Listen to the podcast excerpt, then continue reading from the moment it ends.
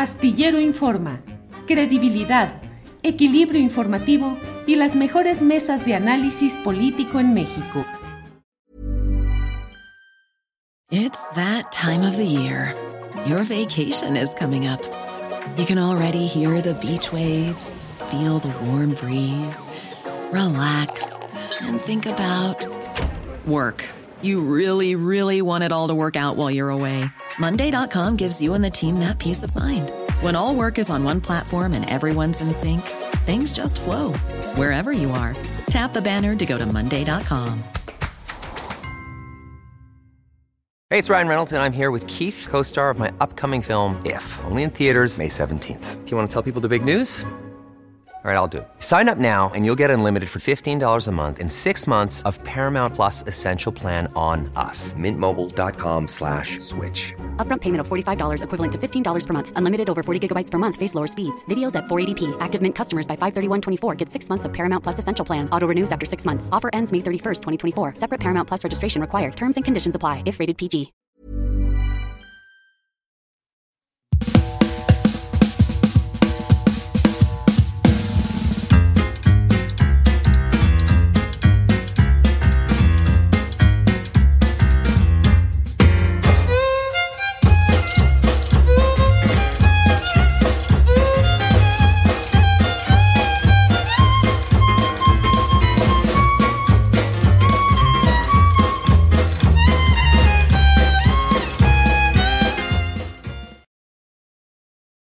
La una de la tarde, la una de la tarde en punto y como siempre con el agradecimiento de que nos acompañen en esta nueva transmisión correspondiente al lunes 17 de julio de 2023.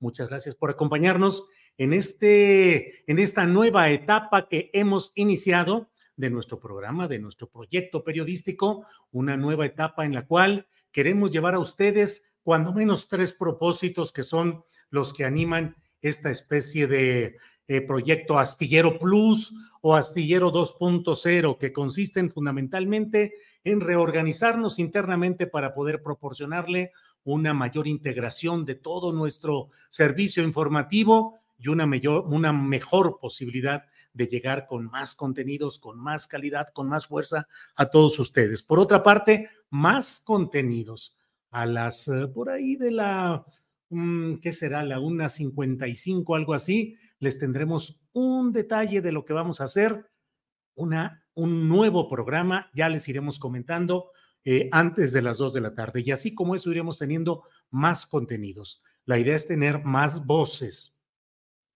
más enfoques y una mayor diversidad de contenidos que nos permita asomarnos a diversas facetas de lo que está pasando en nuestro país en sus diferentes ámbitos. Reorganización interna, más contenidos, más calidad gráfica, que en eso estamos también metidos, y calidad técnica, y fortalecer financieramente nuestro proyecto para poder tener eh, la posibilidad de seguir adelante por una parte y por otra, tener el... Um, eh, la posibilidad de realizar mayores y mejores coberturas periodísticas en directo, reportajes, transmisiones, todo lo que podamos ir avanzando con todo esto. Así es que agradecemos mucho el que estén con nosotros, el que nos apoyen, el que estén en esta tarea. Somos los mismos y estamos haciendo lo mismo. Es decir, la línea editorial, nuestra definición es la misma, la que tenemos desde hace mucho tiempo. Dar voz a quienes no tienen voz. Preferir la voz de quien denuncia de quien señala, de quien no tiene la opción de ser escuchado en los medios tradicionales de comunicación. Escuchar lo que sucede, tener una visión crítica. Este proyecto y este trabajo es específicamente una forma de crear una plataforma periodística, informativa y analítica que desde un posicionamiento de izquierda, progresista o de pensamiento avanzado sea capaz de mantener equilibrio en la información, profundidad en el análisis y capacidad para el debate. En 2006 iniciamos en la jornada con la otra tele el primer trabajo de YouTube. Por eso les digo yo que yo soy youtubuelo, no soy youtubero, sino youtubuelo, porque desde 2006 estamos haciendo videos. Y por otra parte, pues seguimos trabajando constantemente en esta evolución de las plataformas tecnológicas. Bien, vamos enseguida, vamos a tener pues la información con Alex Fernanda. Alex Fernanda, ¿qué es lo más relevante que tenemos en estas horas, Alex? Julio, estimada audiencia, pues este fin de semana pasaron muchas cosas. El sábado, Vicente Fox, expresidente de México, publicó un mensaje mediante su cuenta de Twitter donde dice lo siguiente. Hace 18 años, Vicente Fox y el Congreso abusaron del poder para promover el desafuero en contra del entonces aspirante presidencial opositor Andrés Manuel López Obrador. Reforma. No sé por qué no culminé la tarea con una gran estocada. Híjole, ¿qué opinan? En, ¿Qué opinan? Cuéntenos en los comentarios. esta publicación causó muchas reacciones en las redes sociales. Los vamos a estar leyendo. También los invito a que vean la videocharla que Julio hizo el sábado analizando este tema. Vamos a dejar el link en las redes sociales para que puedan verlo. Por otra parte, Mexicanos contra la Corrupción rechazó la petición del presidente Andrés Manuel López Obrador para investigar a Xochil Gálvez. Em, a través de su cuenta de Twitter, la organización compartió su postura sobre la petición de AMLO. Señalaron que no hacen investigaciones bajo pedido de nadie y mencionaron que era obligación del mandatario investigarlo, denunciarlo y proceder. Finalmente, dijeron que ellos han revelado múltiples casos que siguen impunes. ¿Qué opinan al respecto? Eh, a esto, Xochitl ya respondió y dijo que eh, va a proceder legalmente contra él y con quien resulte responsable. Eso lo pudimos ver en su cuenta de Twitter. Aquí pone varios puntos y en el segundo es donde vemos esto. Ha violado con un gesto una serie de leyes y por ello procederé legalmente contra usted y quien resulte responsable. Pues está, está fuerte el tema, pero vamos a estarle dando seguimiento a ver cómo va a seguir esto. Eh, en otras noticias, eh, hoy en la mañana le preguntaron al presidente sobre las medidas cautelares ordenadas por el INE. Esto fue lo que respondió. Bueno, vamos a cumplir eh, con todos los ordenamientos legales, como siempre lo hacemos, y con las decisiones, en este caso, de los organismos electorales. Nada más que lo hacemos bajo protesta, porque es muy injusto el que el grupo de potentados que se sentían dueños de México, con todo su dinero, con sus medios de información, con sus intelectuales a sueldo, estén lanzados en contra de nosotros y que las autoridades nos eh, limiten nuestra libertad.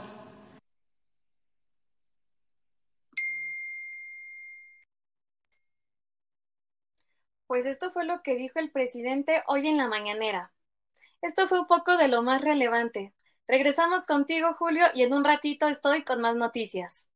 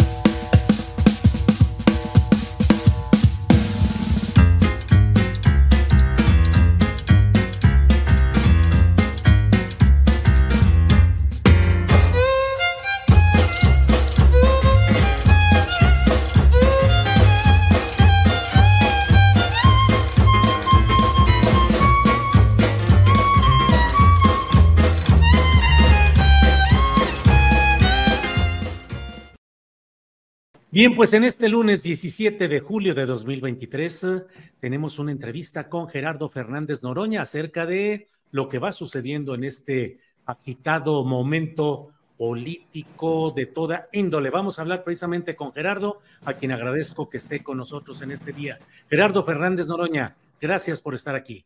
No, hombre, gracias a ti, Julio. Buenas tardes, buenas tardes a tu auditorio. Gracias, Gerardo. Gerardo, entrando en materia, porque luego el tiempo se nos va en las pláticas tan interesantes contigo. ¿Qué riesgos ves en estos momentos para el proceso interno de elección de coordinador para la defensa de la cuarta transformación ante los señalamientos que va haciendo el INE y la advertencia que el propio Mario Delgado, presidente Morena, ha hecho de los riesgos de que una construcción, un montaje jurídico pudiese frenar los derechos político-electorales de los seis aspirantes. Gerardo, ¿qué riesgos hay? Fíjate que los riesgos son los que ha habido desde un principio. Eh, la verdad es que la última resolución del INE eh, trae otra vez vientos inquisitoriales. Pareciera que el espíritu de Lorenzo Córdoba y su monaguillo Ciro Murayama ahí volvieron a resurgir porque después de validar el proceso de organización interna de la determinación de la, coordinador, la coordinación nacional de los comités de defensa de la cuarta transformación y dictar una serie de medidas cautelares, ciertamente a presión del Tribunal Electoral, el INE ahora emite unas nuevas medidas cautelares que son verdaderamente arbitrarias, que pretenden constreñir el proceso y limitar derechos y garantías constitucionales de libre reunión, de libre manifestación y de libre expresión de las ideas. El que planteen preferentemente que vayas a lugares cerrados eh, con militancia es, es, ridículo. Afortunadamente está la palabra preferentemente y yo preferentemente iré a las plazas públicas porque los asuntos públicos ahí se discuten. Pero sí es un mensaje ominoso que plantea que hay que andarse con cautela para evitar ser descalificado en la mesa. Es eh, muy lamentable porque en todo caso el INE al principio de nuestro proceso debió haber dicho no, no pueden hacerlo, está, eh, son tiempos adelantados, lo que quisieran determinar y detienes, pero a estas alturas, a la mitad del camino, quererlo ahogar con una serie de limitaciones adicionales, pues es verdaderamente necio, porque además eso no, no es eh, posible de realizar, pues el proceso ya va, el de la oposición va, o sea, eh, la oposición anda batallando con su plataforma y con su candidatura totalmente hipócrita eh, que plantea recuperar nuestras banderas, pero que lo único que les interesa son los negocios al cobijo del poder. Y otra vez el compañero presidente presenta datos de contratos por 1.400 millones de la senadora Galvez, aún, aún sin licencia, o sea, siguen además eh, cobrando sus honorarios este, como legisladores, tanto ella como Krill. Entonces yo creo que es un mensaje ominoso, no creo que pase a mayores tampoco, todo el mundo tomaremos eh, en cuenta lo planteado y actuaremos con la prudencia necesaria. Claro. Gerardo, el propio Mario Delgado en ese comunicado que dio a conocer enviado a ustedes, habla del dispendio en espectaculares, en pinta de bardas y de lonas. Sí. Eh, he escuchado tus puntos de vista, pero te pido que nos los reiteres. Este tipo de actos de espectaculares, dispendio, ¿está afectando realmente en términos jurídicos la equidad en la competencia electoral? Fíjate, no sé si en términos jurídicos porque el INE de eso no dijo nada. Eso es inconcebible.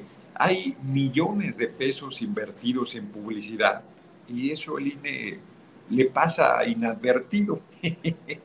es impresionante, pero sí quiere que no critiques a la oposición, que no hables del proceso de 2024, que o sea, constriñe en serio el debate. Reitero, pretende que te vayas preferentemente a lugares cerrados, con militancia solamente, y de ese tema no toca absolutamente nada, que era la preocupación de Mario Delgado.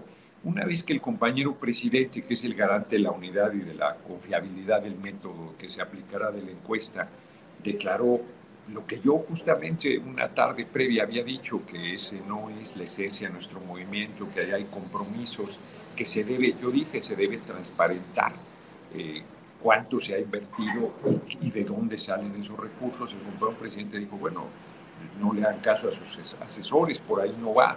No, no, no explicitó que el dinero no determinará, pero esa es la esencia de nuestro movimiento, que el dinero no determine. Claudia Sheinbaum, compañera y amiga, de inmediato dijo que retiraría los suyos. Eh, Adán Augusto dice que, que, él no los puso, pues no, nadie lo ha visto trepado poniendo espectaculares, ni a él ni a nadie de nosotros, este, pero socarronamente dice que no tiene nada que ver con el tema, me parece pues, que es una simulación, francamente, eso es inaceptable entre compañeros, él debería tomar cartas en el asunto y hacer el compromiso de retirarlos o dejarlos ahí, pero decir claramente cuánto se ha invertido en ello y, y de dónde ha salido ese recurso. Me parece que eh, la transparencia eh, entre nosotros está obligada en general, pero entre nosotros, entre compañeros más, porque lo que estamos haciendo es lo que proponemos para el país y creo que ese tema pues debe ser este, comunicado con claridad.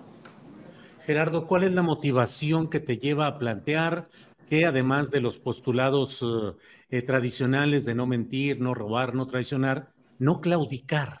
No claudicar y no, no claudicar y no simular. O sea, en el escenario político de hoy, ¿percibes que hay signos de simulación y de claudicación? Bueno, yo no tengo ninguna intención de entrar a un golpeteo o descalificación con ninguno de mis compañeros o compañeras. He sido bastante cuidadoso, pero me parece que decir que no sabes quién puso espectaculares en todo el país, a veces uno detrás de otro, pues me parece que es un acto de simulación. Si lo quieres plantear de manera suave, es un acto de socarronería, porque eso no, pues, no se lo cree nadie. ahora resulta que tiene un enamorado, una enamorada que, que está haciendo un dispendio impresionante por todo el país para promover su imagen, pues yo le cantaría la de, ay amor, ya no me quieras tanto. O sea, no, no creo que le esté ayudando, me parece que es un error y creo que, insisto, es incorrecto el, el bueno, los informes, fíjate, estaba viendo el de Ricardo Monreal hace rato, es muy similar al mío, él ya va en millón trescientos, yo por ahí debo andar, y la mayor parte es en logística, pues es natural. Resulta que mis otros compañeros y compañeras, sus informes están por abajo de esa cantidad, cuando por lo menos hay dos de ellos que tienen eventos de un número superior a los que hemos tenido nosotros. Eso no, tiene, no, no tiene sentido. Y no estoy hablando de que lleven a la gente, no estoy diciendo nada de eso, simplemente las, el número de sillas, el tipo de, templete y el tipo de estructura que se requiere, pues implica una inversión mayor. Gerardo, claudicar es una palabra mayor. ¿Qué signos ves de claudicación? No, yo me refiero más a un asunto personal, ¿no? De que tú no desistas de tus sueños, de que tú no desistas de tus ideales, de que no abandones los principios me refiero a un llamado al pueblo, a no claudicar, a no... Hay una ofensiva pues permanente, no es nueva, un nuevo oleaje, digamos, ahora con la... Eh, le, han encontrado a la, a, la senadora este, Galvez no, hombre, una serie de virtudes que no le habían visto nunca. La derecha que es racista y clasista, ahora promueve, como dice el propio de la Madrid, este, aspirante también por el Frente Guango de derecha a la, a la candidatura de ellos, dice una candidatura populachera, pero no es totalmente hipócrita y van con todo pues, queriendo generar una sensación de que nos implica un riesgo, no nos implica sin arrogancia ningún riesgo, pero sí dejen claro la, este, pues, la farsa de la derecha, la perversidad y la desesperación que ellos tienen para buscar eh, ganar el más terreno en 2024. saben que no van a ganar, pero quisieran ganarnos mínimo la mayoría en la Cámara. Y te reitero, yo estoy convencido que ellos van a alegar fraude eh, frente a su derrota en las urnas en los comicios presidenciales del año próximo. Entonces, si nosotros no consolidamos la unidad y no mandamos a una candidatura sólidamente respaldada por el pueblo, estaríamos cometiendo un error y una irresponsabilidad porque además primero la señora senadora María del Carmen Telles y ahora Xochitl Gálvez pues amenazan con enviar a la cárcel al compañero presidente. Yo estoy claro que eso haría la derecha, o sea, lo mínimo que nos podría pasar, yo sería el segundo en la lista, eh, sería que nos apresaran, eh, que te asesinaran mm, o que te, te obligaran a exiliarte, si ellos regresaran al poder y al pueblo no le perdonarían nunca haber tenido la determinación de tomar el destino en sus manos. Entonces no estamos jugando eh, con este asunto, no estamos jugando el destino de ese tamaño, son las cosas.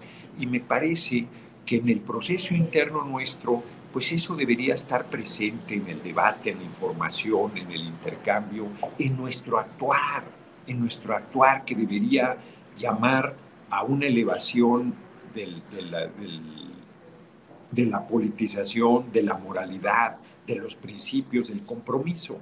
Y con toda franqueza lo digo, no, no estoy viendo ese ánimo en mis compañeros y compañeras. Gerardo, yo he escrito que me parece que no hay la respuesta ideológica profunda de parte de los demás aspirantes. He señalado que en ti encuentro el único ánimo combativo y de una manera diferente de hacer esta precampaña por la coordinación. Pero ¿por qué a mí me parece que están instalados los demás en una etapa muy rutinaria. He dicho paraprista, o sea, es como un paraprismo, eh, las mismas cosas, un discurso acrítico, no es porque vayas a subrayar tus errores, pero sí hay que hacer una crítica y hay que postular más adelante. ¿Crees que está fallando ese elemento de la definición y la combatividad en el mero terreno ideológico? Fíjate que hace como un mes en una entrevista, si me permites decir con quién, con los periodistas, con los periodistas, ellos fueron a Tepoztlán. Yo dije una cosa muy fuerte que quedó ahí entre lo mucho que dije y que cada vez me convenzo más de ello. Yo creo que mis compañeros y compañeras ya doblaron las manos frente a el, eh, la estructura económica de poder.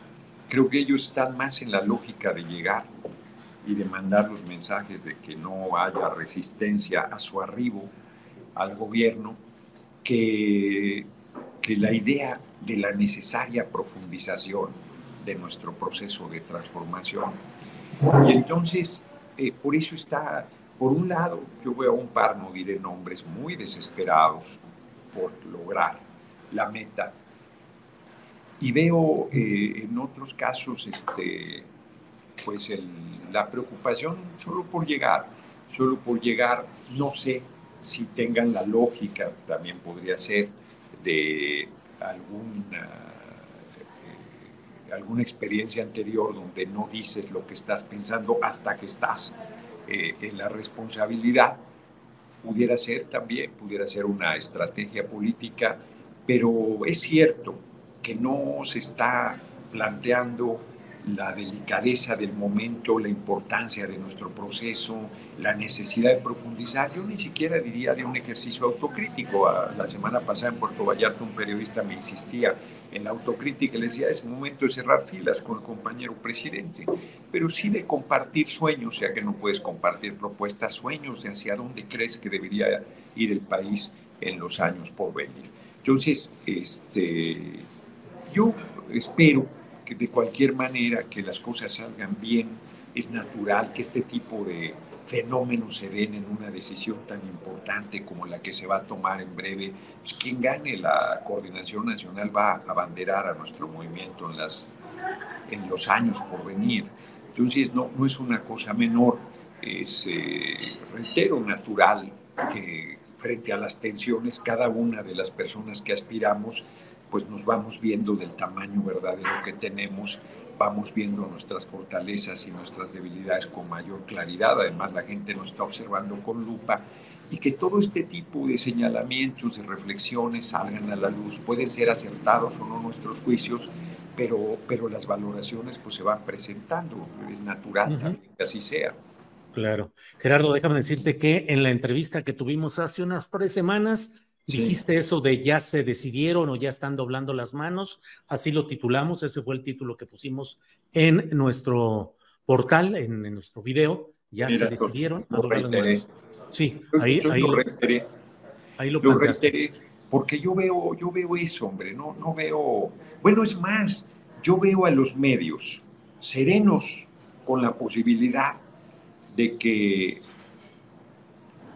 con, con, las encuestas que vienen presentando de que ese fuese el resultado, cualquiera de los dos resultados básicos que presentan. Algunos presentan a Claudia, compañera y amiga a la cabeza, y otros, los menos, presentan a Marcelo, compañero y amigo a la cabeza y yo creo que ahí hay un mensaje, porque por ejemplo a mí que ya me reconocían un tercer lugar indiscutible, ahora me mandan al cuarto lugar abajito en empate técnico regularmente, pero abajo de Adán Augusto, este, y lo sigo pensando con un mensaje de la derecha, que por un lado, pues quiere, como hicieron con el, el hoy compañero presidente en 2012, mandar la idea en 2012 mandaron la idea de que Andrés Manuel, hoy compañero presidente, nunca estaba disputando la presidencia Peña, que llevaba 20 puntos de ventaja Peña, que era una tarea imposible de realizar y desalentó a sectores de la población a tal grado que le ganó cerrado con fraude Peña, pero las encuestas todo el tiempo fueron repitiendo esta idea. Yo creo que me lo están aplicando a mí con esto de que tú no pintas, no tienes ninguna posibilidad. Se atreven a decir, estás al último. Así díganme, ¿cómo que el último? Si somos seis, estoy en tercero, cuarto, inclusive si dijeran, ¿cómo voy a estar al último? Al último no estoy, es una hazaña evidente, hay un fenómeno en torno a mi persona que se niegan a reconocer, me da lo mismo que lo nieguen. Eso no es lo, el fondo de lo que quiero plantear, sino esta idea de descartar cualquier posibilidad de que yo gane la coordinación y creo que esa posibilidad es totalmente factible, totalmente seria. Y por otro lado, de que están conformes con el resultado que hubiese, porque yo creo que ellos perciben lo que yo sostengo, que mis compañeros ya eh, decidieron, por lo menos de momento, bajar toda eh, tensión con los eh, intereses económicos dominantes del país. Gerardo, estuviste en la Convención Nacional Morenista con John Ackerman y los integrantes de esa convención. Sí. Ah, se habló ahí de la presencia, la, la fuerza, también la infiltración o la, la tendencia creciente de la derecha dentro del movimiento de la Cuarta Transformación. Fue una reunión muy buena, el primer encuentro que tienen los convencionistas. Yo me, me reconozco mucho en ellos porque recuerdo los años duros del PRD donde estábamos en condición a contracorriente, en posición autocrítica, con mucha incomprensión y con mucha exclusión. De hecho, les comenté parte de mi experiencia.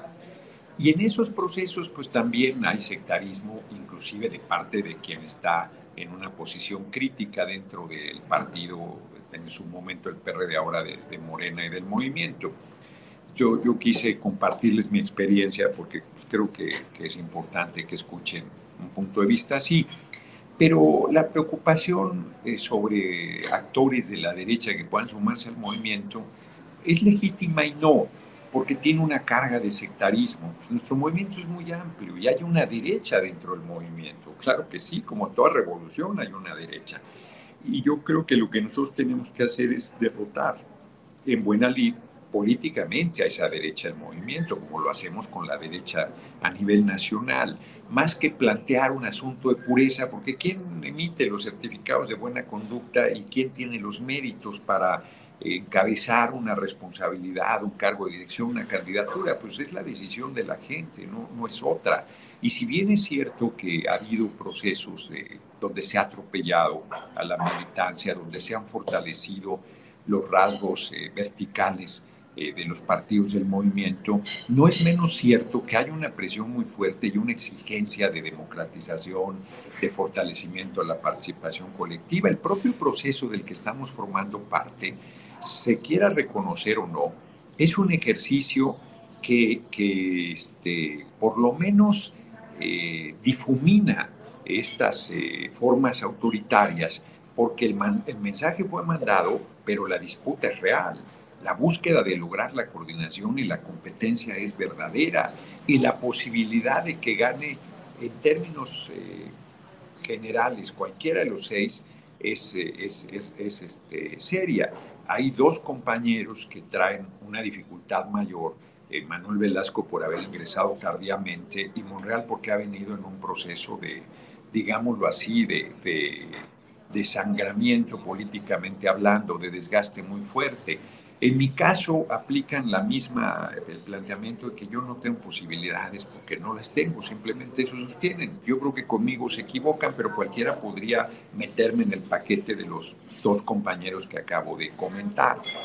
Pero me parece increíble que inclusive hablen de que tiene posibilidades otra de las personas que aspiran, cuando desde la lógica esta de, la, de la, cúpula pues no tendrían ninguna posibilidad y sin embargo han alentado y han... ¿Te refieres a Dan Augusto? Eh, exacto, han alentado e inclusive los recursos que le han invertido pues acreditan que en realidad si hay una eh, eh, lucha, si hay una competencia fraterna por la coordinación nacional. Y yo creo que en términos generales eso es correcto, que nadie desista de su legítimo derecho, pues ayuda al fortalecimiento del movimiento. Yo, yo solo veo positivo. Bien, eh, Gerardo, pues te agradezco mucho la oportunidad de platicar en esta ocasión. Cierro preguntándote o comentándote. A veces te veo más cercano, fotográfica, anímica y no sé si políticamente a Claudia Sheinbaum que a Marcelo Ebrard. Bueno, somos compañeros de izquierda. O sea, sin ningún ánimo de descalificación, yo creo que Marcelo es socialdemócrata y Claudia tiene una posición de izquierda sin duda. Este, ya lo hemos comentado, Ricardo, Manuel, Adán Augusto son del nacionalismo revolucionario, que no es peyorativo, yo comparto muchos de sus postulados. Entonces, eh, políticamente habría esa coincidencia. Yo creo que de cualquier manera, este, pues la posición más sólida de izquierda es la mía la posición de alguien surgido del corazón del pueblo, pues soy yo. La, conmigo habría la, firmeza, la claridad, la contundencia necesaria para que, nuestro proceso entre en un segundo momento con más eh, solidez y con más respaldo popular. O sea, a ver, el fenómeno en torno a mi persona lo pueden regatear lo que quieran, pero cualquiera que vaya a uno de mis eventos y vea lo que me tardo en entrar, que me tardo un poco pero lo que me tardo en salir, una vez que la gente oyó lo que les digo, esa, ese respaldo, esa simpatía, ese amor se multiplica, se genera de forma exponencial, a tal grado que se genera un fenómeno fortísimo, este, que yo mucho agradezco y que es muy intenso. Eso no lo genera ninguno de mis compañeros y compañeras. Y la verdad es que yo ayer en Guadalajara, donde estaba ayer cerré un muy buen evento en la capital tapatía, este, comenté un hecho que yo creo que define claramente lo que soy. Yo dije, siempre hablo de mi abuela materna y dije el esfuerzo enorme que ella hizo para que yo fuera a la universidad. Sus hijos no pudieron ir, ella mucho menos. Yo fui el primero, el nieto, el nieto mayor. Y yo sostenía ayer por primera vez, inclusive yo mismo reflexionando sobre eso y por primera vez en una plaza pública, ella estaba muy contenta cuando yo me titulé pero quien se debió titular fue ella. Quien debió haber tenido oportunidad de ir a la universidad es ella. Quien tenía el talento suficiente es ella. ¿Y qué quiero decir con esto? Que a las hijas y a los hijos del pueblo se les cierran los caminos. Y eso debe terminar. Y el único que tiene la claridad y el compromiso para que eso suceda soy yo. No solo de que la gente no tres veces al día, sino que se abran las avenidas para que la gente pueda desarrollar sus potenciales plenamente. Y por eso es que tengo una enorme posibilidad, porque la gente cada vez va viendo más e identificándose más con esto que te estoy planteando. Bien, Gerardo.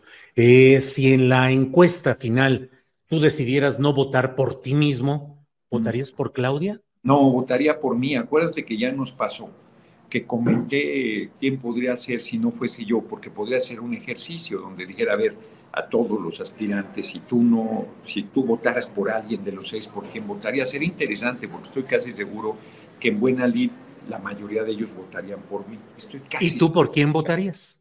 Yo no lo digo porque luego van a decir que estoy apoyando a determinada persona o que quiero declinar por yo no, no, yo votaría por mí, después por mí, después por mí y siempre por mí, porque estoy absolutamente determinado a lograr la coordinación nacional. Respetar el resultado, es otra cosa, pero no tengo ni un milímetro de ánimo de apoyar a nadie. Fíjate, es una paradoja. Voy a apoyar a quien gane, pero no tengo ánimo de apoyar a nadie que no sea yo. Muy bien. Gerardo, pues a reserva de lo que desees agregar, muchas gracias por esta oportunidad de platicar pedirles que pongan en su puerta, en su ventana, ya está eso, me está copiando Xochitl, ya sacó su cartón de, apoyo allá en Veracruz, le voy a cobrar derechos de autor. Lo bueno es que yo no dije que vendía gelatinas, este, yo sí, sí, soy de origen pobre, pero no, nunca, nunca vendí nada, lo más que llegué es a repartir volantes. Pagado el servicio, que pongan su, en su puerta, en su ventana una cartulina que diga Noroña es pueblo y si en agosto, 27 de agosto, tenemos un millón de hogares con eso, logramos la hazaña, vamos a ganar la coordinación nacional. Te agradezco mucho, Julio, como siempre. Un abrazo. Hay anduve en tu tierra adoptiva. Un abrazo a la auditorio. Sí, sí, sí, así es. Gracias, Gerardo. Buenas tardes, muy amable. Hasta luego. En el Paraninfo me fue genial, hombre. no lo comentamos rápidamente. Estaba el rector, este, los ex rectores, toda la toda la, jerarquía de la, de la, Universidad de Guadalajara y el Paraninfo lleno, que es un lugar bellísimo y un alto honor estar ahí. Muy contento, muy agradecido estoy. Fue un actazo. La prensa no dice nada, se callan la boca, que son de las cosas que, que pues vas midiendo, ¿no? Pues no es nuevo. Se había abierto y ya se volvieron a cerrar, pero fue un evento extraordinario y estoy muy agradecido y muy contento. Bien. Gerardo, muchas gracias y seguimos en contacto. Hasta pronto. Hasta luego, abrazo. Hasta luego, gracias. Bueno, pues esta, esta ha sido la entrevista con Gerardo Fernández Noroña, a quien agradecemos la oportunidad de platicar sobre estos temas. Pero bueno, vamos enseguida con nuestra programación. Y ya estamos aquí con Jacaranda Correa. Usted sabe que los lunes tenemos esto.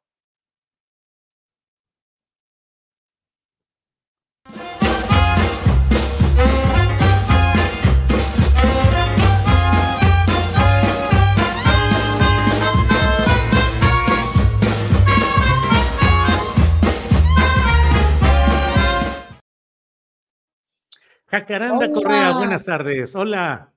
¿Cómo estás, mi querido Julio? Bien, Jacaranda, aquí en este lunesito de mitad de julio del año de julio, del, del mes de julio, y ya caminando, Jacaranda. Y estrenando, pues, nueva temporada, este, digamos, eh, nuevos bríos para, para todo el, el proyecto Astillero Informa, lo cual me da mucho gusto porque, como dice esa frase, renovarse o morir y creo que siempre el, cambio para todas, para todos es algo muy importante y bueno, pues agradecer a la querida Adriana Buentello, a todo el equipo, hoy esta tripulación que está ahí pendiente de todo y la verdad es que yo deseo este que esto siga en pie, sobre todo en este momento, pues que hace mucha falta, este mi querido Julio, un espacio pues independiente, ¿no? Donde se puedan abordar los temas de una manera eh, libre y sobre todo pues muy responsable, mi querido Julio. Así es que enhorabuena por todo lo que viene. Así es, Jacaranda, ve siempre atentos y siempre deseosos de salir adelante, con los mejores deseos para Adriana Buentello y la tripulación astillero que sigue caminando adelante en este proyecto. Jacaranda, ¿de qué nos deseas hablar en esta ocasión?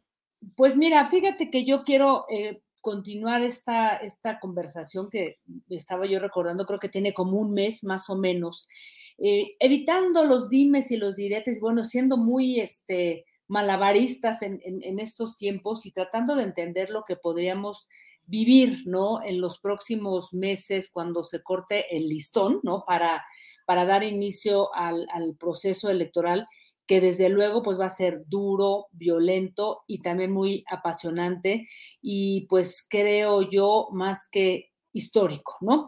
Se adelantó la, contienda, ese, se rompieron las reglas de un lado, del otro, bueno, de todas partes, pero aquí lo que me interesa apuntar, este, mi querido Julio, es que, digamos, más allá de los deseos o de afirmaciones personales, eh, quisiera hacer un ejercicio a partir, digamos, de algunas encuestas que, eh, encuestas y adelantos, mediciones, en donde pareciera todo puede cambiar. Me queda muy claro que de un momento a otro eh, la contienda puede dar un giro este, pues, inesperado que, que, nadie nos imaginábamos, pero pareciera con estas eh, iniciales mediciones y encuestas que podríamos vivir, eh, digamos, eh, en el país de las múltiples violencias machistas, discriminatorias contra las mujeres, en el país de los feminicidios, en un país de, una cultura muy conservadora y patriarcal arraigadísima.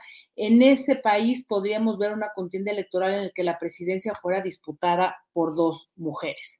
Bueno, pero lo que quiero decir, Julio, es a partir de este por probable escenario hasta hoy, o sea, hoy, julio 2023, no bastaría desde mi punto de vista con tener esa acción afirmativa de que el hecho de que pudiera una mujer encabezar la presidencia de la República podría en automático, digamos, encabezar a las mujeres, perdón, empoderar a las mujeres, porque esta idea de que si ven que hay una mujer presidenta en automático, las mujeres van a decir yo también puedo. Em, creo que no, mi querido Julio, absolutamente no, porque em, no podemos decir que por el hecho de ser mujer se es menos congruente, ¿no? Eh, o más bien se es más congruente, menos corrupta, impune, o que las mujeres son este, mejor organizadas, más empáticas, absolutamente no. Y si ya vamos a, ver ese escenario, este querido Julio, eh, lo que tendríamos que ser muy claras, determinantes, sin perdernos en, la, en las ramas, en la superficie, es que me parece que podrían ser dos mujeres las que disputarían dos modelos políticos económicos totalmente opuestos, a menos que Xochitl Galvez este, le dijera a las personas que la asesoran y que la acompañan, que ella no va por ahí, pero lo dudo, ¿no? Porque digo, más allá de la superficie de que Xochitl se venda, eh, que, más bien de, como la progre, ¿no? De que si vendía unos gilatinas, que si se pone el huipil, que si habla o no una lengua originaria, o sea, todas estas cosas, este Julio, creo que eh, lo que no hay que perder de vista es que por lo menos de este lado, hay un cuerpo de, un grupo de, señores, ¿no? De, señores tecnócratas que han dado forma a un modelo político económico que pues plantea de manera así, ¿no? En resumidas cuentas, pues de que sea el mercado, la libre empresa la que rija la vida política del país. Esa clase política que está detrás de ese modelo eh, económico, político que, que nos gobernó durante años, mi querido Julio, fue ese modelo que terminó privatizando nuestro sistema de pensiones y de retiro, ¿no? Con Ernesto Cedillo. Es la clase, la clase que privatizó los medios públicos, la que vendió todo el sistema este, ferroviario del país, la que permitió que se viniera abajo la seguridad social, porque pues hoy tenemos un sistema de salud totalmente devastado, pero pues no fue eh, cuestión de, años, ¿no? Y bueno, pues es una tecnocracia que apoyó a banqueros con un rescate, el FOBAPROA, banqueros que hoy siguen haciendo con nosotras, nosotros lo que se les pega la gana, cobrándonos unas, eh, pues una, una cantidad de dinero simplemente por mover dinero de una cuenta a otra, en fin, una clase banquera que hace eh, lo que se le pega la gana. Pero segundo punto, Julio, y, creo que ahora eh, interesante, y esto sí hay que decirlo, em, que sea histórica esta elección, porque dos mujeres podrían al mismo tiempo estar disputando la presidencia, creo que no hay que olvidar, ¿no? Y no quiere decir, y creo que aquí lo subrayo, que mm, una mujer, que no es la primera vez que una mujer se postule para la presidencia de la República, hay que decirlo. Y en eso me ayudó mucho la colega María Ruiz de pie de página, quien la leo muy frecuente porque me gustan mucho sus notas y sus columnas, en donde pues me recordó que efectivamente ya ha habido seis candidatas presidenciales, Rosario Barra de Piedra, la primera ni más ni menos, ¿no? Con una trayectoria social y política tremenda, Cecilia Soto, Marcela Lombardo, Patricia Mercado, y bueno, Josefina Vázquez Moto y Margarita Zavala también que representaban otro proyecto, pero son mujeres que se han este, postulado también por la presidencia de la República. Entonces, Sin embargo, Julio, no sé tú qué pienses, para mí hoy creo que los tiempos son otros y ahí es en donde yo quiero poner el acento porque hoy, Julio, a nivel local, o sea, México y a nivel global, estamos viviendo una irrupción, y va más allá de, decirlo así, ¿no? O sea, una irrupción de movimientos feministas con un montón de, derivaciones ecologistas, no punitivistas, eh, en defensa de, prodefensa este, del aborto, anarquistas, anticapitalistas, etcétera, etcétera, etcétera. Y creo que son expresiones, y eso no es lo que, es lo que no hay que perder de vista, son expresiones, Julio, de una sociedad global que ha conformado desde los diversos movimientos feministas una resistencia a mm, la injusticia, la explotación, al capitalismo voraz, a un sistema patriarcal que ha impulsado en mucho la economía y la ideología de guerra. Entonces, los feminismos no solamente son lo que se ha querido decir de que son un grupo de mujeres violentas diciendo, ay, yo estoy en defensa del aborto y en defensa de los derechos. No, es mucho más que eso. Entonces, Julio, lo que yo sí creo es que tendríamos que ser muy claras y yo, en mi caso, ahí es en donde quiero y voy a poner la lupa, qué es lo que podrían proponer dos mujeres que se disputan la presidencia desde dos ángulos, o sea, dos modelos políticos económicos totalmente opuestos.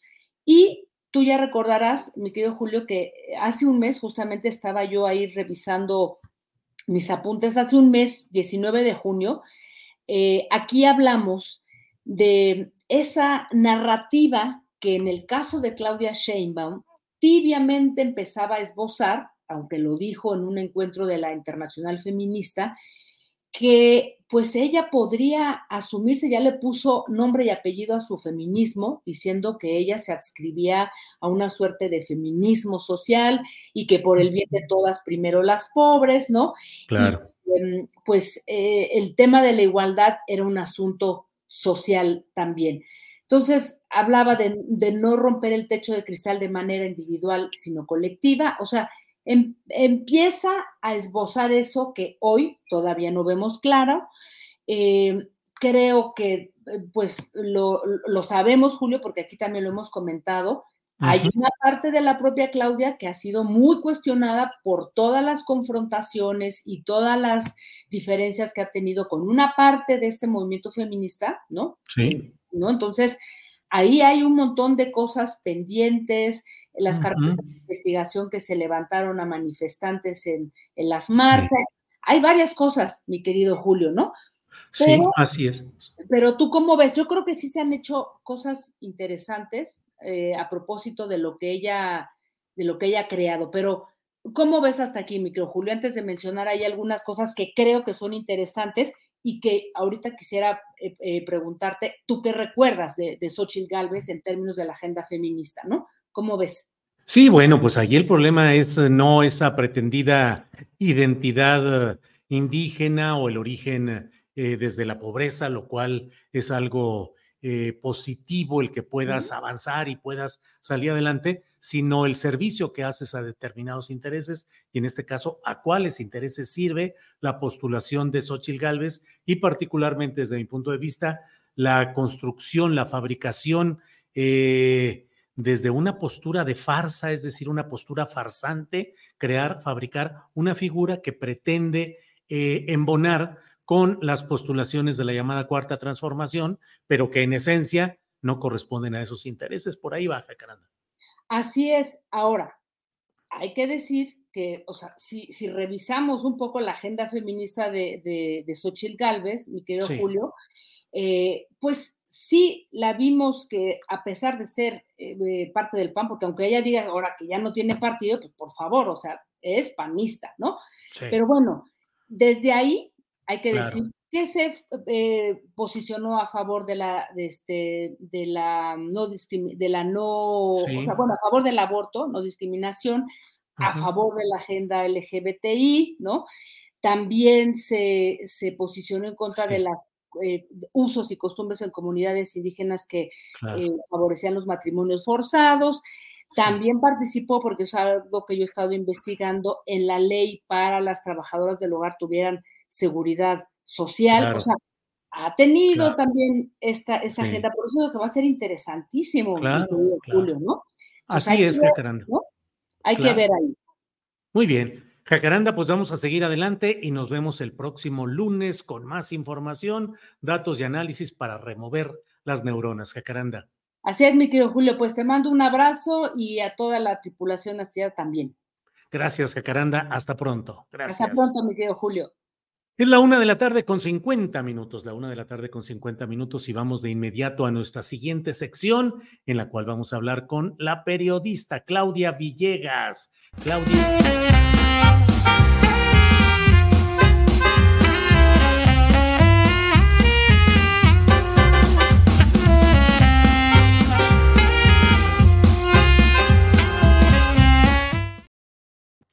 Bien, ya estamos de regreso. Claudia, buenas tardes. Claudia Villegas, periodista, directora de la revista Fortuna, que está por aquí con nosotros. Se desconectó Claudia Villegas del Internet, pero ahí está ya de nuevo entrando desde donde anda. Claudia. Julio. Claudia Villegas. Claudia. Hola Julio, ¿cómo estás? ¿Me escuchas? Sí, te escuchamos bien, Claudia. Adelante, por favor. Gracias, Julio. Aquí ando reporteando, pero por supuesto no puedo faltar a nuestra cita de todos los lunes. Y hoy quiero platicar, Julio, sobre el Banco de México.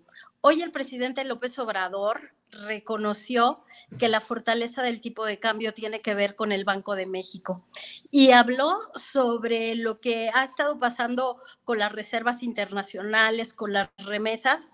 Y revisando nuestros archivos, Julio, el 19 de diciembre de 2020, tú y yo platicamos sobre esa intentona de modificar la ley del Banco de México. ¿Te acuerdas, Julio? Que querían modificarla para que el Banco de México tuviera la obligación de recoger todos los dólares que los bancos mexicanos no pueden enviar a Estados Unidos por problemas con sus corresponsales bancarios.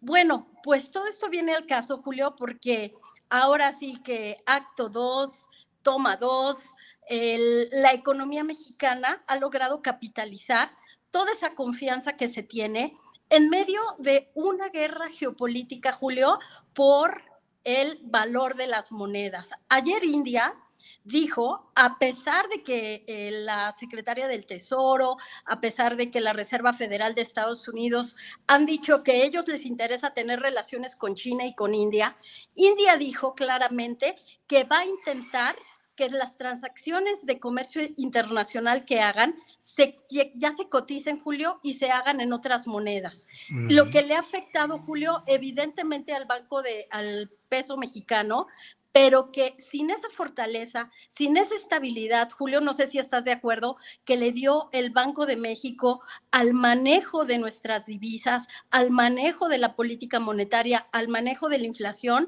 hoy la historia podría ser diferente. Y a mí me gustó mucho, Julio, que el presidente López Obrador en la conferencia de, prensa dijera, tenemos que reconocer que el Banco de México es algo muy importante, es una institución muy importante.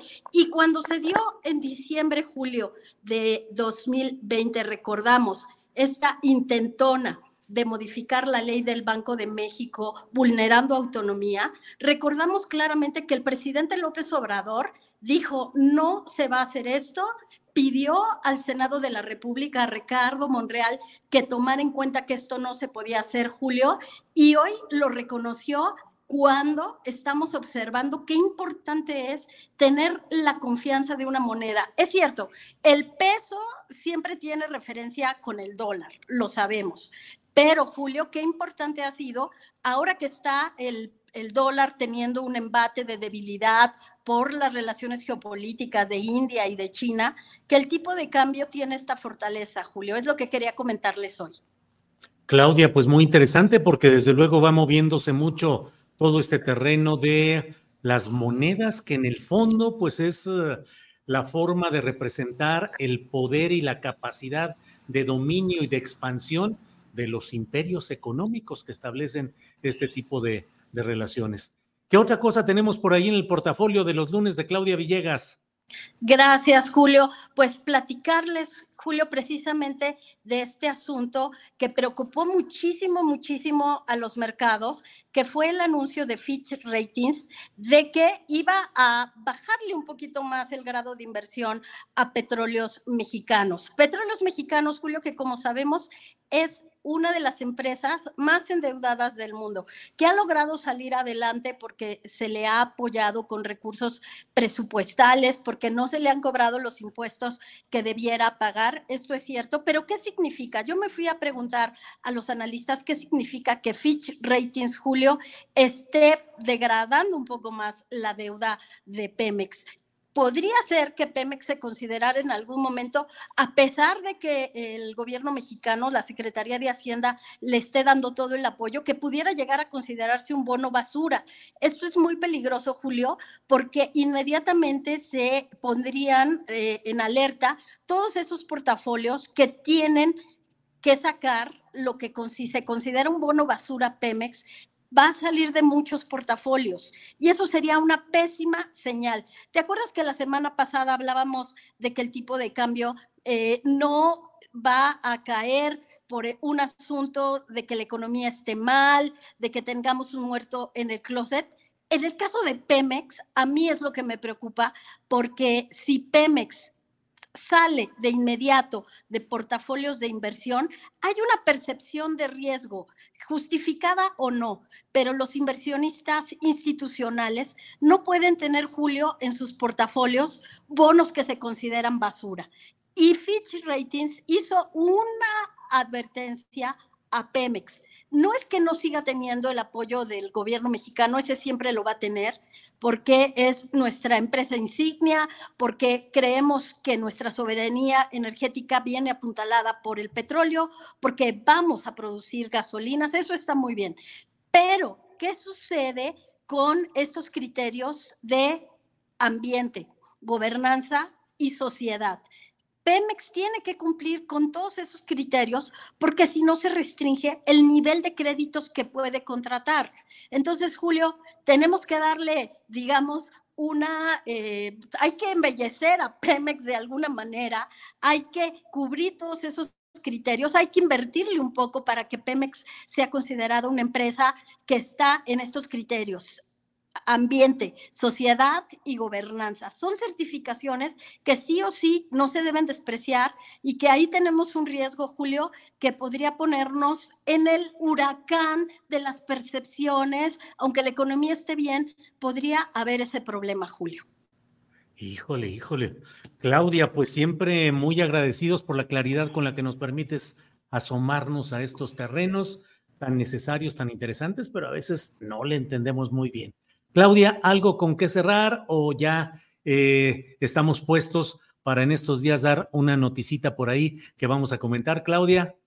No, pues listísimos, Julio, felices de seguir de la mano de la audiencia de Astillero. Y bueno, pues espero de verdad de corazón poder seguir esforzándome en explicar estos temas tan complejos de la economía que solo tienen que ver con un poquito de sentido común y la transparencia con la que pudieran estar gobierno, empresas, eh, empresas eh, del sector público explicándonos de qué va la economía y las finanzas de nuestro país, Julio.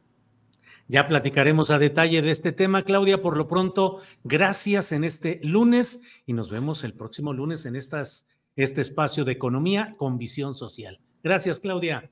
Muchas gracias, Julio. Muy buenas tardes a todos y a todas. Gracias, Claudia. Bueno, a quienes nos están viendo, déjeme decirle que traemos aquí problemas de internet en Zapopan, Jalisco. Está fallando la conexión de eh, Telcel al internet y bueno, ahí vamos caminando, pero está ese problema. No se vayan porque viene ahora una parte muy interesante. Mucho se ha discutido desde diferentes ángulos respecto a si Xochitl Gálvez, la virtual candidata de la oposición al obradorismo para la presidencia de 2024, es indígena o no. Ella dice que se percibe indígena y hay una larga discusión en ello. Eh, he recibido alguna material eh, de una fuente acreditada, pero que nos ha enviado algún material respecto a cuáles serían las relaciones cuál sería la, mm, eh, la certeza de lo que se tiene en esta materia de los orígenes de la citada Xochitl Galvez y su, su entorno de este, en esta materia. Eh, déjeme poner la primera de, estas, mm, de estos eh, datos acerca de algo que me escriben y que se refiere a Eladio del Sagrado Corazón de Jesús Galvez, que es, em, los tenemos aquí ya, eh, Arturo, las imágenes de las fotografías de constancias. Esto corresponde, si no me equivoco, sí, es el relacionado a Eladio del Sagrado Corazón de Jesús. Esto menciona en 1814 el hecho de que en ese momento, según lo que me envía esta fuente informativa, dice, en ese momento hay, em, empieza el mestizaje de esta familia Galvez, porque alguien que era de indios originarios, de indios, eh, así se reconocían de todo ese tiempo, contrae matrimonio con una mujer que se dice española y ahí empieza la relación en 1814 de un padre indígena y de una madre que es señalada como española. Luego viene por ahí lo de Anselmo Sotero Irineo Galvez. Es otra eh, imagen que tenemos aquí, en la cual también se dan algunos datos referentes a toda esta relación. En esto estamos eh, señalando lo que hay ahí. Y luego tenemos el siguiente que es de Hipólito Galvez, Em, y bueno, vamos caminando con esta información en la que, como le digo, quien nos la ha enviado nos dice y menciona en este tema, pues estaría eh, señalando eh, desde cuándo empieza ese mestizaje. Dice, em, es una parte de la genealogía de la familia Galvez Ruiz en donde se puede ver con mucha claridad a partir de dónde comienza ese mestizaje, que empieza con don José María Galvez de la Cruz, nacido en 1790. Many of us have those stubborn pounds that seem impossible to lose, no matter how good we eat or how hard we work out. My solution is PlushCare. PlushCare is a leading telehealth provider with doctors who are there for you day and night to partner with you in your weight loss journey. They can prescribe FDA-approved weight loss medications like Wagovi and Zepbound for those who qualify. Plus, they accept most insurance plans. To get started, visit plushcare.com slash weight loss. That's plushcare.com slash weight loss. I'm Sandra, and I'm just the professional your small business was looking for. But you didn't hire me because you didn't use LinkedIn jobs. LinkedIn has professionals you can't find anywhere else, including those who aren't actively looking for a new job, but might be open to the perfect role, like me. In a given month, over 70% of LinkedIn users don't visit other leading job sites. So if you're not looking on LinkedIn, you'll miss out on great candidates like Sandra. Start hiring professionals like a professional. Post your free job on linkedin.com/people today. y muerto en 1853, eh, como se puede ver en los documentos, aparecen como indios tributarios. Este señor contrajo matrimonio con la señora Albina Francisco, Francisca Barrera, reina de origen español, en el año 1814. A partir de ahí, indudablemente, dice quien nos envía este material, se origina el mestizaje. Y luego hay una parte al final, Arturo, en la cual tenemos como una especie de árbol genealógico, en lo cual se muestran cuáles son las relaciones de familia que se van teniendo con todo este eh, tema de sus ancestros y de todo lo que ahí hay. Eh, Arturo, tenemos ese, mm, es un, es una, es un texto, es una, ahí está, donde se van viendo las diferentes partes de cómo se va dando esa relación familiar. Ahí lo tenemos hasta llegar al final con la señora Xochitl Galvez Ruiz. Bueno, para tener una opinión sobre este material que no me fue enviado por él, pero yo le pedí que lo revisara y me dijera qué tan certero, confiable es, es que está con nosotros y le agradezco mucho que esté en esta ocasión. El especialista en temas de genealógicos y particularmente historiador y especialista en genealogías mexicanas, Óscar G. Chávez, a quien saludo con mucho gusto. Óscar, buenas tardes. Hola Julio, buenas tardes. Óscar, eh, pues este material que presentamos solo una parte de ella, pero que pareciera dar un testimonio de cuál es el origen, eh, cuál es la, eh, la secuencia genealógica de Xochitl Galvez Ruiz. ¿Qué te parece ese material que me enviaron y que me permití poner a tu consideración?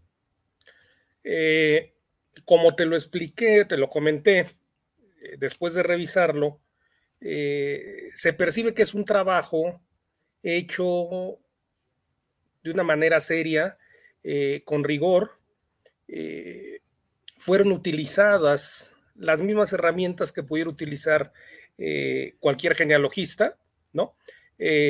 profesional o, amateur, por llamarle de alguna, de alguna manera. Es decir, los se adecua, se adecua a, lo que cualquier genealogista hubiera realizado dentro de la historia familiar de cualquier familia, está bien logrado, no hay lo que en genealogía se denomina injertos genealógicos, es decir, no hay falsedades en el desarrollo eh, de la investigación. Ahora, Oscar, de ello, la premisa que nos plantea quien nos lo envió, dice, de ahí se desprende que en 1814 empieza ese proceso de mestizaje. ¿Qué opinas de esa premisa? Es completamente debatible. Los criterios raciales fijados durante el virreinato y, determinados de acuerdo a los libros parroquiales de registros vitales o, registros sacramentales eh, no ofrecen ninguna, ninguna garantía.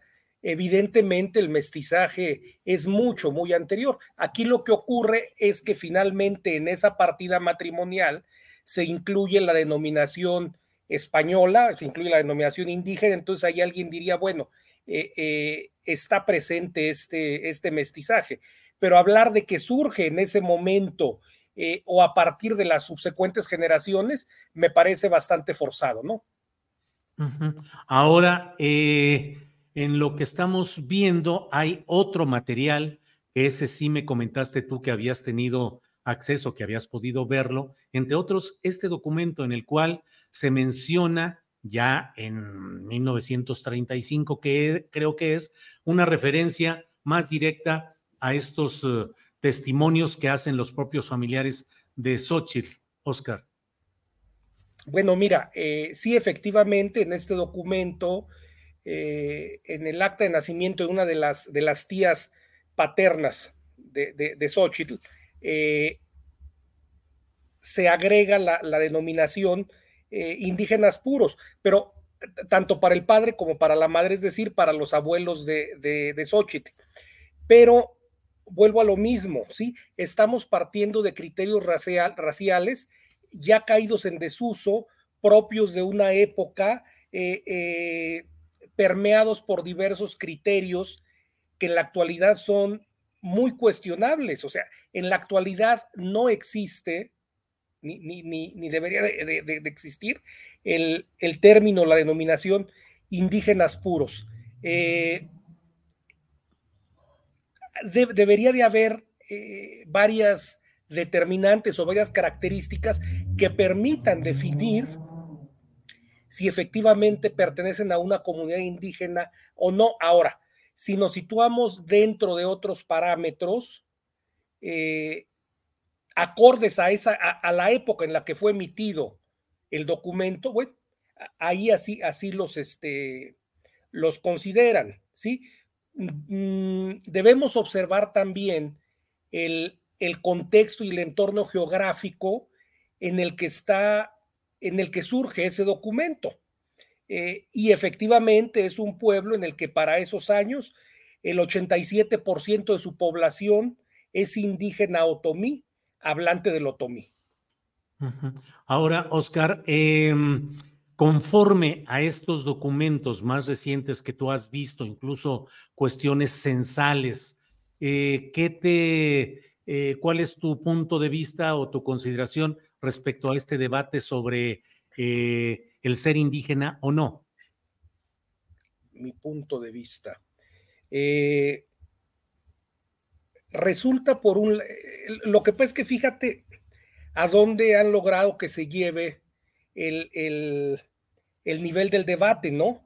Ya, ya en estos momentos eh, eh, se está hablando por los, o más bien han, pretendido crear estos, los intelectuales eh, orgánicos, inorgánicos, este, no sé, libres de gluten y dietéticos, una serie de conceptos completamente torcidos y alejados de la, de la realidad, cuando este debate debería de llevarse en otro contexto eh, y analizar otras, otras facetas de los, de los candidatos. Pero aquí nos enfrentamos o, nos encontramos con que ahora hay dos tipos de indigenismo, un indigenismo boutique y un indigenismo de traspatio, ¿no? Eh, eh, si la pregunta, vamos, si ninguno de estos dos es válido, ¿no? para demostrar una, una, una afiliación indígena, bueno, yo creo, no soy sociólogo, no soy antropólogo, eh, no soy etnólogo, pero se deben de demostrar otras características que no necesariamente derivan de un papel. Sí podemos decir que Xochitl Galvez viene de una familia, al menos en línea paterna, eh, indígena hablante del otomí. El que ella lo sea o ella no lo, ella no lo sea, bueno, es, es, es punto y aparte, ¿no? Y profundizar en esta cuestión, pues sería sumarnos a este debate eh, que yo considero absurdo y que no debería tener razón de ser. Oscar, ¿y por qué eh, ves esa distorsión del análisis y el, y el debate? por una carga histórica acumulada de no entender y no poder entender estos temas por una sociedad clasista, racista o específicamente por la pelea, la batalla electoral en la cual estamos metidos? A ver, las identidades se construyen. Hay, identidades que son inherentes y hay otras identidades que son eh, eh, eh, construidas, adquiridas. Y, pareciera que en este momento estamos o, se pretende determinar cómo debe ser la identidad del indígena derivado del supuesto que en el que alguien decide determinar quién sí y quién no es indígena, quién sí y quién no a partir de eso tiene derecho a aspirar a algo. Pero también hay otro absurdo y, esto tiene que ver con, con Xochitl, aunque sí es algo que se ha generado a partir eh, eh, eh, de dichos de la semana pasada. un y es a lo que me refería yo con indigenismo de traspatio. Parece ser que el, que el, indígena, como se comienza a conceptualizar, no tiene derecho a participar en eso que se denomina movilidad social, ¿no? Eh, esto definitivamente, insisto, surge a partir de todos estos planteamientos que hacen tanto de uno, dentro de uno como de otro eh, grupo, ¿sí? Eh, los afines a ella y, los contrarios a ella, ¿no? Oscar, em, ¿Qué se puede sacar de positivo de todo este ruido que se ha hecho, como dices tú, indigenismo boutique, indigenismo de traspatio, eh, las discusiones?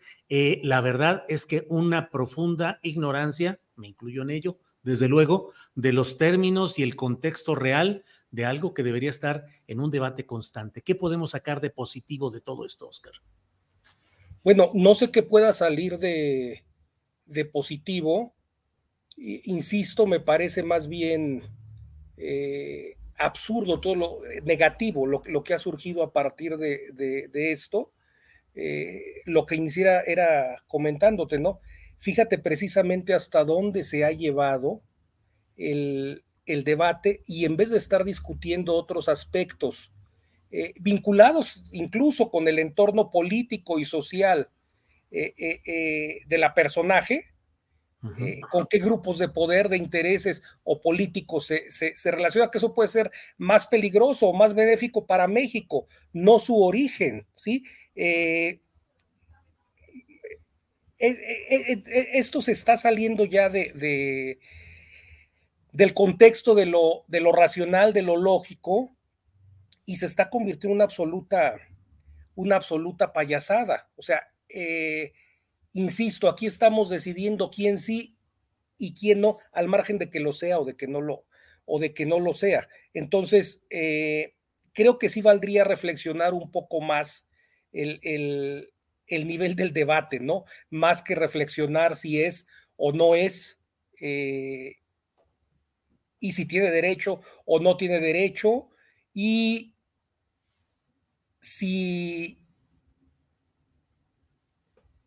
Eh, los grupos tienen el derecho a determinar la adscripción de una persona o de, de, un, de un, candidato, ¿no?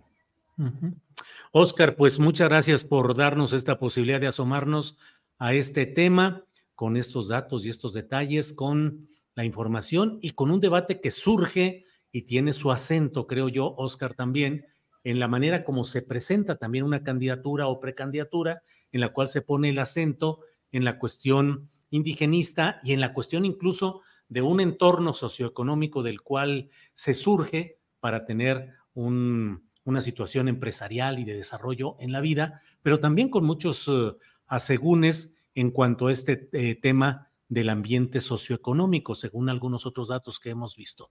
Oscar, lo que desees agregar nos ayudará mucho para seguir adelante en este tema, agradeciéndote que hayas estado con nosotros.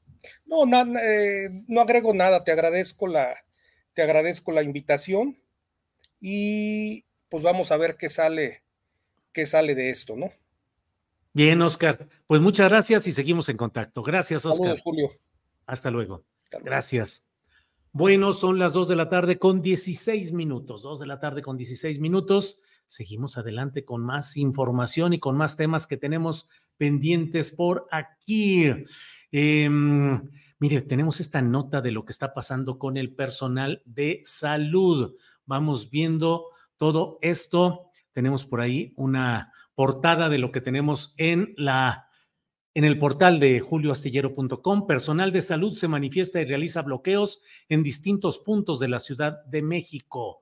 Eso ha estado sucediendo en el curso de este día como una forma de protesta frente a cambios, adscripciones en diversos espacios de salud y del esquema eh, de salud para el bienestar. Ahí tenemos alguna información de todo esto. Y bueno, vamos ahora enseguida a otro tema. Mire, vio usted lo que ha dicho Gilberto Lozano, el famoso dirigente de Frena en relación justamente con la candidatura de Xochitl Gálvez. A veces no se necesita decir nada más de lo que desde la propia derecha o la ultraderecha se señala en posturas como estas. Miren, escuchemos, por favor. Hola amigos, soy Gilberto Lozano, y es julio 15 y la pregunta, sobre todo para ustedes los jóvenes, es, ¿Xochitl Gálvez está embarazada o no está embarazada? ¿A qué me refiero? a que sin duda hay un código penal federal en México. La ley es la ley.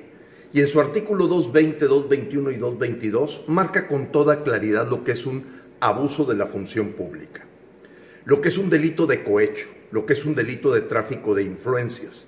Y los tres artículos generarían una sanción para Xochitl que daría estar junto con su hermana.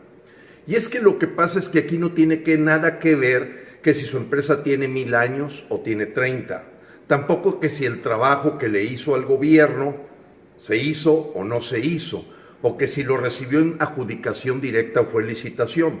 La verdad es que estos 80 millones de pesos en contratos que ha tenido la señora Galvez violan por completo el que un servidor público en funciones no puede venderle nada al gobierno, no puede beneficiarse ella o sus familiares hasta el cuarto grado marca la ley con servicios al mismo gobierno en el que participa, porque al ser servidora pública se le facilita hablar aquí y allá. En fin, la verdad es que aunque diga que Felipa Obrador hizo contratos más grandes o la propia Rocío Nale, Eso no le quita el delito, porque aquí el cuatismo y el compadrazgo es muy claro y me parece que los mexicanos se equivocan al querer atacar a los mensajeros y no ver el hecho, el mensaje. Me recuerda aquel asunto de Carlos Loret cuando encuentran la casa gris y atacan a Carlos Loret. Aquí no importa quién dio la información, lo importante es que la señora está completamente embarazada en esta violación al Código Penal. Y al desmoronarse, pues sí, efectivamente para mucha gente es un dolor. La verdad, amigos, es que la gente mayor de 30 años le es difícil entender porque ya se acostumbró a la corrupción. Pero tú que eres joven o yo que viví en 35 países, o estás embarazado o no estás embarazado. Porque eso del síndrome de la yin, de yo robé poquito, aquí no funciona. Vamos por un México nuevo, vamos por un México potencia mundial y con estas cabras no vamos a sacar leche. Dios te bendiga.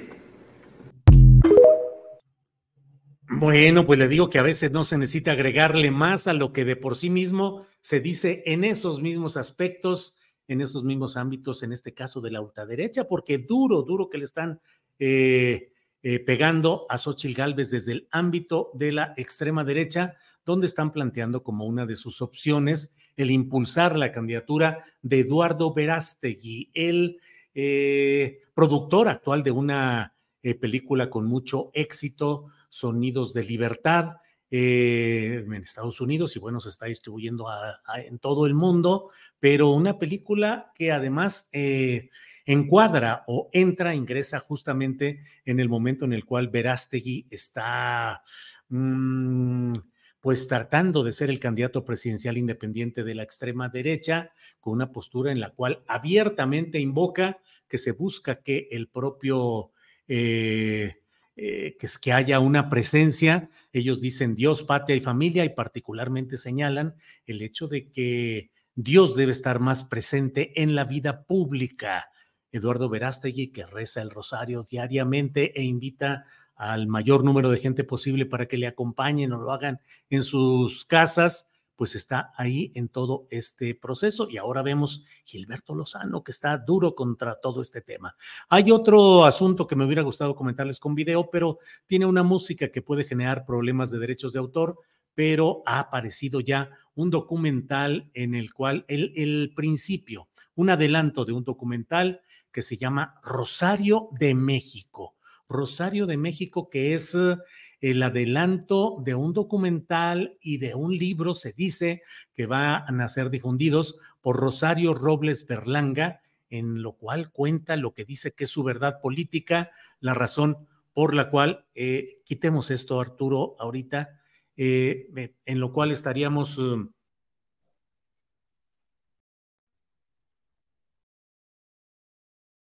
un segundito, estamos en esta es que les tenemos una sorpresa que ahorita les vamos a comentar con mucha claridad y con mucha tranquilidad.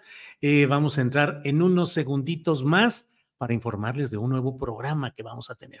Pero antes de ello, déjeme cerrar esta idea. Rosario Robles Berlanga, que anuncia que para el próximo año tendrá un mayor activismo mediático y que dice por qué la ha perseguido López Obrador, cuáles son las circunstancias políticas que han producido todo esto. Y se dice que habla además, pues, de todos los temas eh, adjuntos, la cuestión de em, lo que se está dando en todo aquel historial, Carlos Ahumada y temas eh, conexos. Bueno, son las dos de la tarde con 22 minutos. Déjenme, por favor, eh, tener aquí eh, esta, esta información, este adelanto, para lo cual agradezco que esté con nosotros mi compañero Francisco Cruz, periodista. Paco, buenas tardes.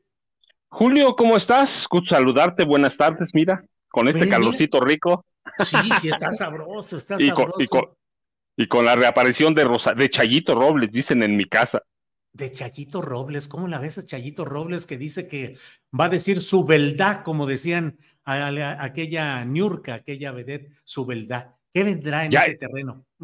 Eh, Julio, ves que mira, es que el tema de Rosario es que es una mujer con un pasado bien oscuro. ¿Te acuerdas cómo controló el PRD, cómo lo manejó, cuando renuncia, cómo se va, cómo queda con Carlos Ahumada, que por ahí anda de pronto, este, digo, no está aquí, está en, Argentina, pero de pronto tiene, tiene acciones en minas del Estado de México y le recuerda de vez en cuando que tienen un pendiente, ¿cuántos eran? ¿Como 200 millones?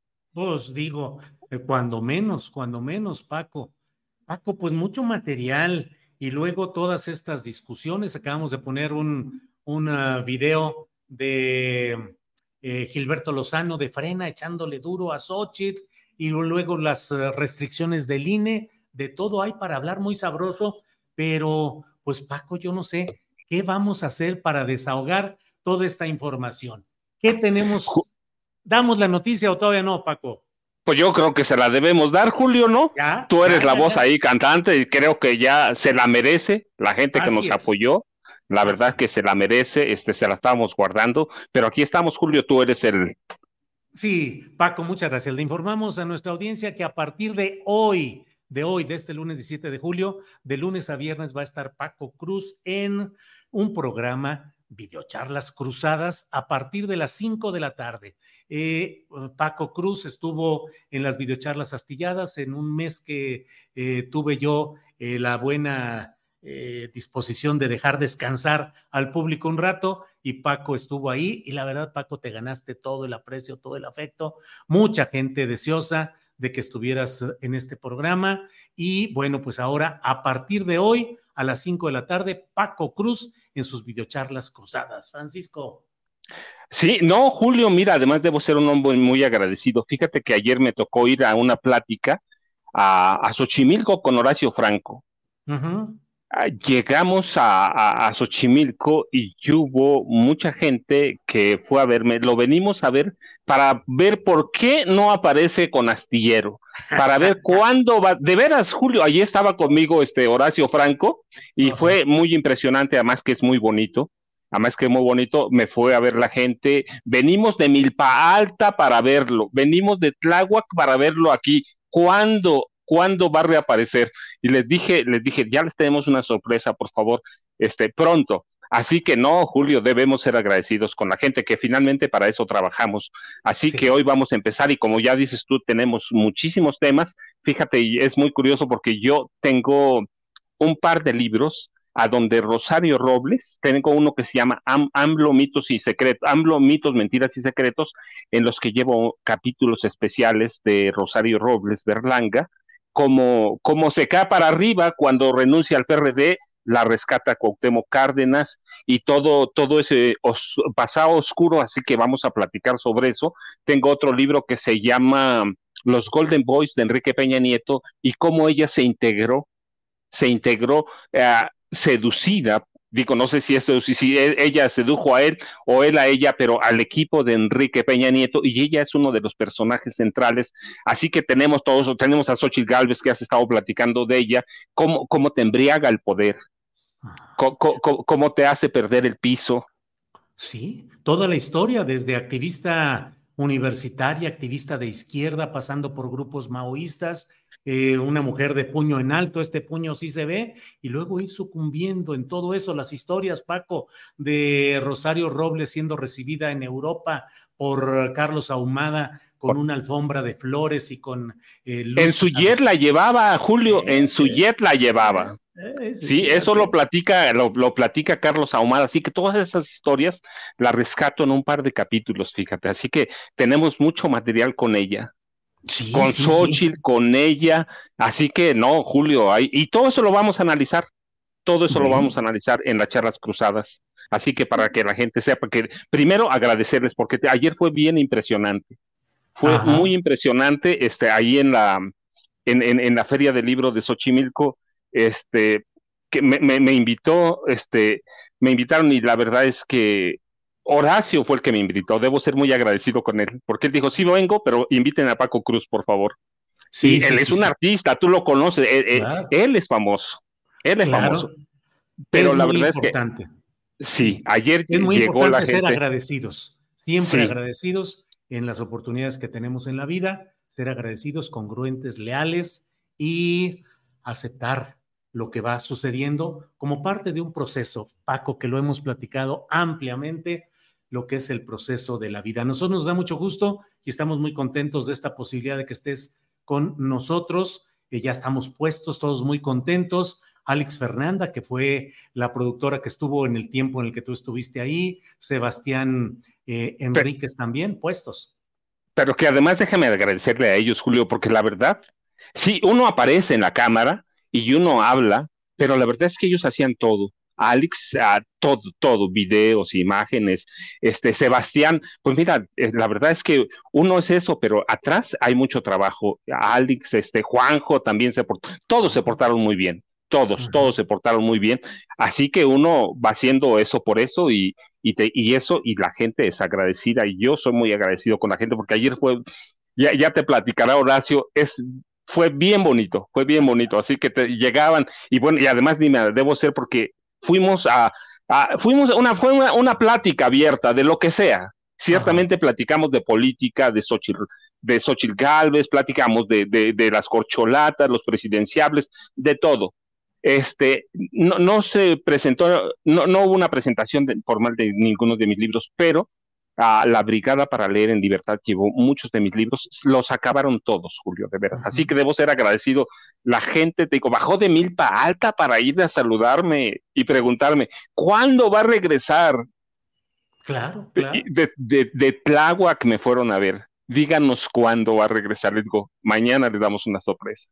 Eso, ah, ah, cinco de la ah, tarde. cinco, de, la tarde, puestos ya, Paco, puestísimos para escuchar. Ya aquí todos los compañeros están trabajando en la, preparación y todo, así es que a las cinco de la tarde, de lunes a viernes, Francisco Cruz en las videocharlas cruzadas. Paco, el mejor de los éxitos y sobre todo esa postura que siempre aprecio y comparto de agradecimiento con la audiencia y de saber que finalmente nosotros estamos en el balcón, pero atrás está la casa trabajando en la cocina, en la preparación y todo para que nosotros podamos salir en estos momentos. Paco. Julio, ya estamos trabajando en los temas, así que al rato nos vemos, al rato nos saludamos con la gente. Muchas gracias, Julio. Gracias y al, rato empezamos. Sí, señor, al ratito. Gracias, Paco. Gracias. Hasta pronto. Sí, perfecto. Ya estamos aquí con mis compañeros periodistas que entramos directamente con ellos ya con Salvador Frausto y con Jorge Meléndez, que están ya por aquí. Salvador, buenas tardes. Hola, Julio, pues es un gusto estar aquí en este espacio con todas estas cosas normales de la tecnología, caray. Sí, sí, sí, pues así sucede, Salvador. Jorge Meléndez, que está también con nosotros ya desde aquí. Jorge Meléndez. Todavía no está Jorge. Bueno, Salvador, pues vamos avanzando en este, antes de que nos caiga otra descompostura tecnológica. Y bueno, ¿Cómo vas viendo todos estos temas de los cuales estamos ahora muy, muy atentos? En particular, ¿cómo viste la decisión del presidente López Obrador que dice que va a acatar bajo protesta las restricciones que le ha impuesto el INE, aunque dice que están coartando su libertad de expresión, su libertad de manifestarse? ¿Qué opinas, Salvador? Sí, yo creo que tenemos unas reglas electorales, eh, pues ya no acordes a nuestro tiempo eh, me parece que eh, una de las cosas importantes que debería empujar una reforma electoral es permitir, es hacer una, una reforma electoral más abierta, más em, eh, menos restrictiva, en la cual pues los, los actores políticos puedan posicionarse, porque suena extraño. Ahora tenemos un presidente muy poderoso y eso obviamente y con mucha popularidad, em, pero se puede expresar él, él, él no se puede expresar, pero sí se pueden expresar otros líderes políticos de la oposición o empresarios o, o demás. Entonces, me parecen que son reglas que no son de acuerdo a, nuestro tiempo y que, bueno, pues deben de cuidar las corcholatas y los candidatos de la, de la oposición eh, para no ser sancionados, deben cuidar eh, esas reglas, eh, pues, hechizas, falsas, estamos jugando como en una simulación eh, estas campañas electorales, cuando podrían ser pues mucho más, mucho más abiertas. Yo recuerdo con el plan B, por ejemplo, una de las asuntos interesantes que tenía es eh, una sanción muy clara a quien entregue recursos o prebendas a los, eh, a los votantes o a los posibles votantes, ¿no? Tener como mucha claridad en ese tipo de reglas, pues es así, pero que se exprese la gente, exprese su opinión, entre en el debate público, pues es la manera que tenemos los ciudadanos de contrastar si queremos eh, continuidad con cambio, cambio con continuidad, si queremos una Xochitl Galvez, si queremos un este, Dante Delgado. ¿Qué, qué es lo que, qué, es lo que vamos a querer los eh, ciudadanos? Pues tenemos que ver a, los, a las opciones que se nos están presentando en el, en el tablero político electoral, Julio. Salvador, y en el terreno de lo que ha hecho el presidente López Obrador de dar a conocer lo que dice que le llegó información sobre ingresos de las empresas de la que es socia, accionista o directiva Xochil Gálvez, eh, por una cantidad, 1.400 millones de pesos, de los cuales una porción correspondería a negocios con gobiernos. ¿Qué opinas de ese exhibir esos documentos y la bataola que se ha desatado a partir de ellos, Salvador? Sí, bueno, pues em, si los documentos se los entregó el SAT, pues estaría infringiendo em, eh, reglas em, de guardar el secreto bancario. Si le llegaron por otro lado, pues es propio de la guerra, de la guerra política. También eh, eh, pongo el ejemplo contrario cómo llegan los videos de Pío López Obrador a mexicanos contra la corrupción. Es decir, estamos en una guerra política descarnada en la cual están echando mano los, eh, las dos partes de todo lo que tienen a, a, su mano. Lo cierto es que el relato de la indígena pobre que se supera, pues tiene sus asegúnes. Es verdad que doña eh, Xochitl creció en ese, en ese pequeño pueblo de Hidalgo, eh, se superó, vino a la Ciudad de México, vivió en un pequeño cuarto de, de Iztapalapa e inmediatamente después empieza su, su, su, empresa que ha sido muy exitosa, 1.400 millones de 2015 a la fecha, pero lo que a mí me llama la atención es los contratos que obtuvo con el gobierno federal, porque los empieza a obtener en 2002 cuando ya ella es funcionaria del gobierno de Vicente Fox, ahí obtiene los primeros eh, contratos Ochit Galvez y de ahí va a empezar eh, a tener una serie de contratos, muchos durante el gobierno de Vicente Fox, bajan la cantidad con Calderón, aparentemente ahí tuvo un conflicto con Calderón, suben muchísimo con, con Peña Nieto y, em, y tiene otros eh, contratos con, eh, con, el gobierno de López Obrador. Esos contratos que tiene eh, Xochitl Galvez, la mayoría son por adjudicación directa y entonces pues presupone que eh, ella ya siendo funcionaria pública, habiendo hecho relaciones políticas con panistas, perredistas, priistas, incluso morenistas, pues este, se habría beneficiado de esos eh, contratos. Ahora, sin duda, la mayor cantidad de sus contratos están en la iniciativa privada y ahí no hay más nada que decir. Eh, si una eh, persona es exitosa en sus contratos, pues está, hay que celebrarlo y seguramente dará empleos. lo que hay que ponerle el ojo es si pagó sus impuestos y si, y si esos contratos los obtuvo de manera derecha, Julio. Sí, ahora dentro de todo lo que se está dando, ¿cómo percibes esa instalación de Xochitl Gálvez en el escenario de la discusión pública, de las mesas de café, de los análisis? Aquí mismo, pues, estamos centrados en ello. ¿Es por la fuerza de esa irrupción que ella tuvo de entrar al escenario, por los intereses que vienen detrás de ella, por su personalidad? ¿Cómo, cómo, cómo ves esa irrupción de, de Xochitl en el escenario de una manera fuerte. yo creo que se combina. Eh, efectivamente nos sorprendió, nos tiene platicando de ella desde hace eh, más de dos semanas, ¿no? Eh, estamos conversando de ella, de sus características. está en el centro del debate. Hay quienes sostienen que el propio presidente López Obrador se ha equivocado y le ha hecho la campaña a Xochitl Galvez, la ha puesto en la primera línea de la discusión política Em, y hay quienes pensamos que eh, creo que el presidente quiere desinflar pronto ese globo, quiere em, ponerla, eh, someterla de una vez a, un escrutinio muy fuerte para em, ver sus debilidades desde, desde este momento. Entonces, vamos a observar qué pasa por ahí y sin duda, pues tiene muy entusiasmadas a las clases medias, tiene muy entusiasmados a los empresarios que buscaban una opción que le hiciera contraste a quien vaya a ser la candidata o el candidato de Morena. Y eh, pues ahí hay un sector con mucho dinero que también se va a mover a favor de, de, de Xochitl, ¿no?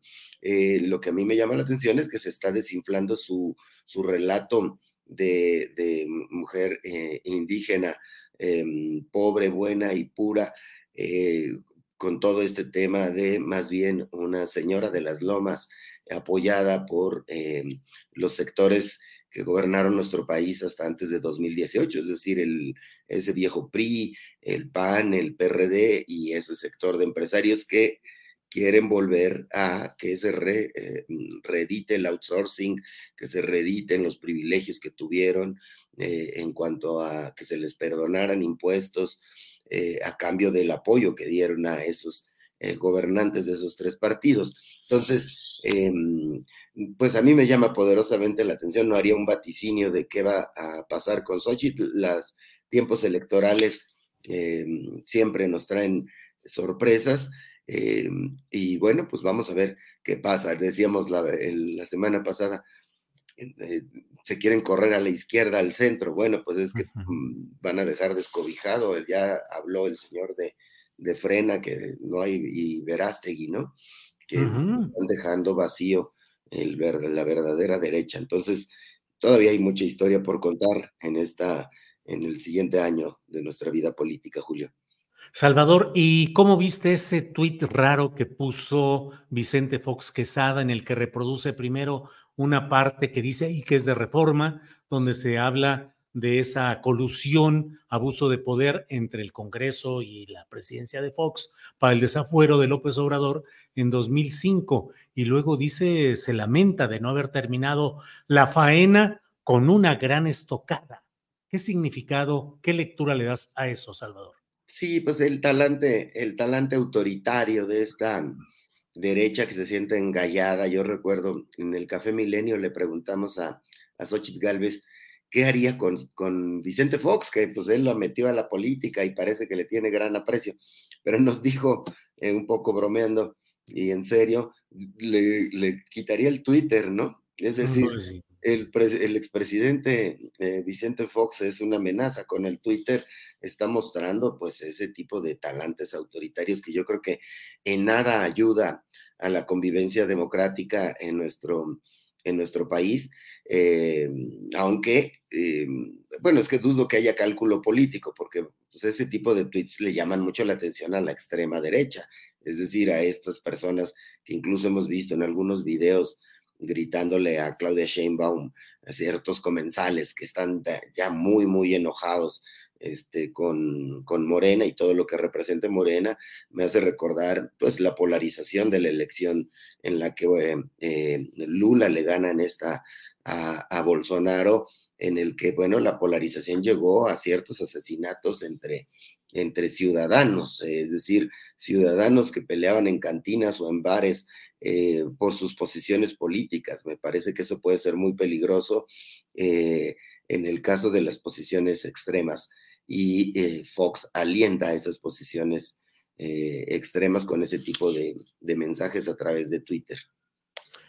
Salvador, y en general, ¿cómo estás viendo el desempeño de los aspirantes de la llamada 4T? ¿Cómo vas viendo como si fuera carrera ciclista, quiénes vas viendo adelante, cómo van entre ellos, alguien de atrás se perfila como que pueda realmente acompañar, alguien se despega, ¿cómo lo ves, Salvador? Pues el que está tomando el riesgo es Marcelo, ¿no? Con la propuesta de, seguridad que pues raya en que lo pueden sancionar, em, que podría eh, crear un escenario en el cual podría ser sancionado Marcelo por hacer una idea, él le llama idea, eh, de cómo combatir el, eso, pues la inseguridad de nuestro país, pero pues como va en segundo lugar, tiene que, apretar eh, fuerte. Yo creo que Claudia eh, tiene un escenario parecido al de Delfina Gómez en el Estado de México, es decir, no perder puntos. Si nos fijamos en, las encuestas de Delfina Gómez, de principio a fin subió un puntito, bajó un puntito, perdió dos, subió dos, terminó prácticamente igual, ella gana eh, con no perder. Me parece que la jugada de Claudia tendría que estar por ese lado. Y veo creciendo a Fernández Noroña, puede meterse en tercer lugar, a Dan Augusto lo veo preocupadón, no sé por qué, eh, siento que se le ve como en ciertos momentos como mm, falto de energía en algunos en algunos momentos. Y Manuel Velasco, pues bueno, está haciendo su, su papel, va a tener un porcentaje eh, pues ahí decoroso, pero sobre todo por la, por la capacidad de movilización que tiene el Partido Verde, que es de alrededor de un 5%, 7%. Por ahí, y Monreal pues está haciendo su, su lucha, está divertido, sus, sus campañas, eh, su reality show, y, eh, pero sin embargo me parece que no se mueven mucho los números, ¿no? este, van ahí, quizá el que ha subido más es, es Fernández Noroña y puede dar ahí eh, la campanada de quedar en tercer lugar, probablemente. Entonces, em, va ahí, están aburridas, los veo con las manos atadas, este, pero bueno, pues la misión política que ellos tienen es, este, ahorita, ganar la encuesta y que no lo sancionen. Eso es lo que me parece que está en juego. Si les abrieran la posibilidad de tomarse cafés entre ellos, en foros, en, pues no propiamente debates, pero en foros o cafés, podríamos contrastar un poco lo que pasa con, eh, con estos eh, aspirantes corcholatas, de Julio. Bien, Salvador. Nuestro compañero Jorge Meléndez ah, ya está por acá. Jorge, buenas tardes. Pues buenas tardes, Julio, pero... De desastre tecnológico, pero bueno. Eh, he escuchado el programa y se corta, se corta, se corta. Pero en fin, aquí estamos desde hace un buen rato, ya escuchamos a Paco Cruz, a, a los anteriores, y estábamos escuchando atentamente a Salvador Frausto, pero yo no lograba entrar, no sé por qué, eh, hacía todas las indicaciones, me mandaron dos ligas, me puse en la primera, no entré, me puse en la segunda, no entré, regresé a la, en fin, ya para qué platico todo pues eso. Sí, sí, sí, bueno, pues eso, eso nos toca con la tecnología lidiar y bueno, pero bueno, primero, primero felicidades por esta nueva etapa, eh, un abrazo a Salvador, a las personas que hacen posible el programa, aunque hemos tenido dificultades, pero en efecto yo, de lo poco que he escuchado con Salvador, coincido. Y fíjate que este, pocos hablan de que la señora Beatriz Paredes también es indígena. Ella además fue formada por una eh, representante del Partido Comunista en Tlaxcala, que le decían Tencha Sánchez. Aunque después un gobernador, Emilio Sánchez Piedras, se la jaló al PRI. Y luego ya hemos visto todo lo que ha hecho este, la señora Beatriz Paredes, que hasta ha contestado en informes presidenciales y demás. Y pues no anda, y ella andaba de huipil mucho antes que Xochitl Galvez, y no anda presumiendo todas esas cosas, ¿no? Entonces, yo creo que para un momento político, pues sí, puede quedar bien eso, pero faltan 11 meses para la eh, elección presidencial y yo no creo que aguante esta señora porque escuché a los anteriores y escuché a, Salvador, y pues hay muchas cosas, ¿no? Es decir, ha utilizado la señora eh, sus puestos para conseguir una serie de privilegios de contratos, pues yo diría sí, no hay ninguna refutación.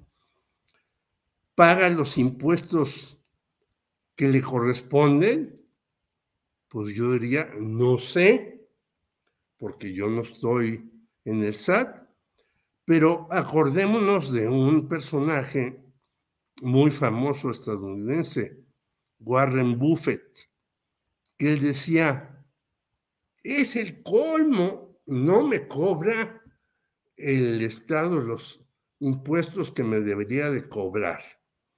Le cobra más impuestos a mi secretaria que a mí. No lo estoy diciendo yo, lo dijo Warren Buffett, no una, sino tres veces.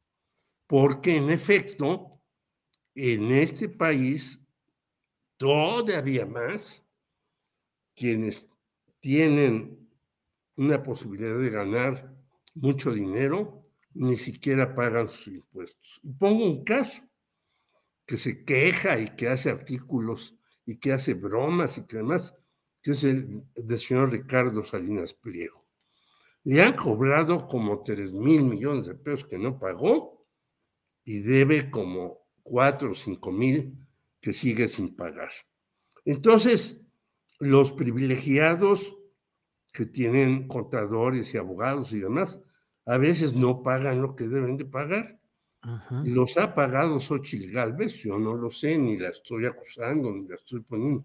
Estoy poniendo ejemplos muy claros que en el capitalismo el que tiene más armas es el que triunfa y no el que debe de triunfar. Y yo creo que Xochitl Galvez se echa muchas porras a sí misma, pero no nos ha dicho exactamente lo que tú has tratado de averiguar desde antes y en este programa. Y aquí me quedo porque casi, casi le arrebate la palabra a Salvador. Le ofrezco una disculpa, pero son las cosas estas de la tecnología que no puedo entrar. Y finalmente lo de el señor Fox, pues como decían los abogados, a, confesión de parte, relevo de pruebas. precisas y constantes, relevo de pruebas, ¿no? Así es. dijo. Salvador, para ir cerrando el changarro, postrecito, comentario, punto de vista que quieras compartirnos, Salvador, por favor. Bueno, pues eh, también hemos visto cómo ha crecido la, la, violencia en ciertas capitales del país de manera muy visible, en Morelia, en Toluca, en, este, en otros em, eh, capitales importantes, incluso aquí la, en Polanco, en la Ciudad de, de México, en Polanco ha habido estos eh, masazos. Me parece que em, hay que tomar con mucha atención eh, la tensión que está generando la violencia en las capitales del país, porque eh, muchas veces la vemos fuera de las, de las capitales, esta violencia como muy sonora, muy eh, escandalosa, y me parece que el caso de los ardillos en Chilpancingo demuestra que hay grupos políticos detrás de esa violencia. En el caso de los ardillos en Chilpancingo, pues están ahí los líderes de los, de los ardillos son eh, eh, hermanos de un perredista que fue, eh, que está compitiendo para el Bernardo Ortega, que está compitiendo para presidente del PRD, que fue líder del Congreso, del Congreso local, que fue cuatro veces diputado local, que domina el, este, el, la poli, ciertos sectores y de ciertos municipios en esa zona de, de, Guerrero y eh, pues hay que seguir con atención eh, si los políticos están asusando de alguna manera la violencia. El propio señor Bernardo Ortega tiene declaraciones de que no le va a dar un cheque en blanco a la Alianza Va por México o al Frente Amplio Opositor, sino va a buscar tener una posición de poder y con esa cercanía tan eh, clara con los ardillos, pues es poderoso eh, que deba tomarse eh, atención e investigar esos lazos. Bien, gracias. Gracias, eh, Salvador Frausto. Jorge Meléndez, para ir cerrando, ya el postrecito, lo que quieras agregar. Sí. Postrecito, sí. Mañana a la una de la tarde se entregará un documento por el asesinato de Nelson Matus Peña, porque continúa la violencia contra periodistas, como decía Salvador, ¿no? Y comunicadores de Guerrero y de todo México estarán mañana martes a la una de la tarde en la representación del gobierno de Guerrero, que está ni más ni menos que en la calle Arquímedes, 147, Colonia Polanco. Digo, qué barbaridad. Un, estado tan pobre, ¿cuánto pagará de renta por, este, por esta casa que tiene ahí? Y los comunicadores dicen, no se mata la verdad, ni silencio ni olvido. Entonces estaremos mañana ahí, como estuvimos en gobernación, para decir, siguen matando compañeros y siguen yéndose compañeros que a veces no se dice, siguen yéndose compañeros a Estados Unidos o a otros países donde los reciben porque los amenazan. ¿Por qué demonios después de cinco años que se dijo que se iba a reformar el mecanismo de protección a periodistas y que ahora sí, y que en efecto los botones de pánico no servían para nada y que vamos a dar, siguen matando periodistas como si no pasara nada. Yo los invito a que estemos ahí, hay que protestar, seamos pocos, seamos muchos, pero no podemos dejar pasar que nuestros compañeros los asesinen. Jorge, solidario con lo que dices y estaremos atentos a lo que pase mañana en esta entrega de documento en la representación del gobierno de Guerrero en la Ciudad de México. Salvador, gracias por esta ocasión accidentada. Llegamos a tener 13 mil 13 mil eh, compañeros en vivo que estaban viendo el programa y recuperamos ahorita 5.500, tenemos 5.600 ya. Bueno, pues de pues cualquier manera, seguimos ahí. Salvador, gracias por esta ocasión y por el aguante saludos a la, a la audiencia que tuvo, nos tuvo paciencia, a mi querido Jorge y a ti un abrazo y que tengan buena semana. Abrazo a todos y algunos preguntaban, ¿por qué no está? Aquí estoy. Eso no es problema ni de Julio ni de Salvador, sino de los problemas técnicos que luego los alaban mucho, o sea, la inteligencia artificial, y ya estamos muy bien, y vemos que si no hay ser humano, estos problemas van a seguir con máquinas, con robots o con lo que haya. El ser humano es. imprescindible en la vida. Gracias a los dos, a los que hacen posible el programa. Un abrazo a todos y nos veremos la próxima semana. Hasta luego, Salvador Jorge. Gracias. Buenas tardes. Hasta luego. Adiós. Bueno, pues muchas gracias a quienes nos han acompañado en esta transmisión de este lunes 17 de julio en dos en dos entregas. Hasta con eso tenemos innovaciones en dos entregas. Una primero, que como les digo, tuvo la fortuna de tener 13 mil eh, espectadores en vivo al mismo tiempo. Y la segunda es eh, esta nueva entrega en la cual tenemos 5.600 a quienes les damos muchas gracias les deseamos que pasen un buen día. Nos vemos a las nueve de la noche en una videocharla astillada y mañana de nuevo, de una a tres, aquí, donde seguimos navegando fuerte en este astillero. Gracias.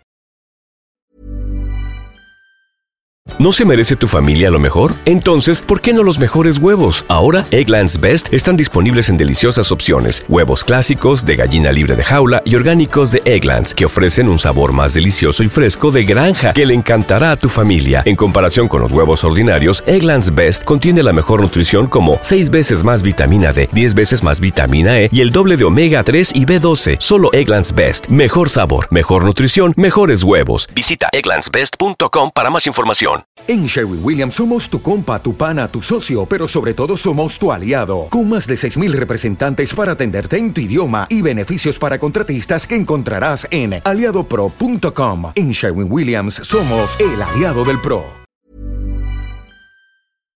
Para que te enteres del próximo noticiero, suscríbete y dale follow en Apple, Spotify, Amazon Music, Google o donde sea que escuches podcast te invitamos a visitar nuestra página julioastillero.com.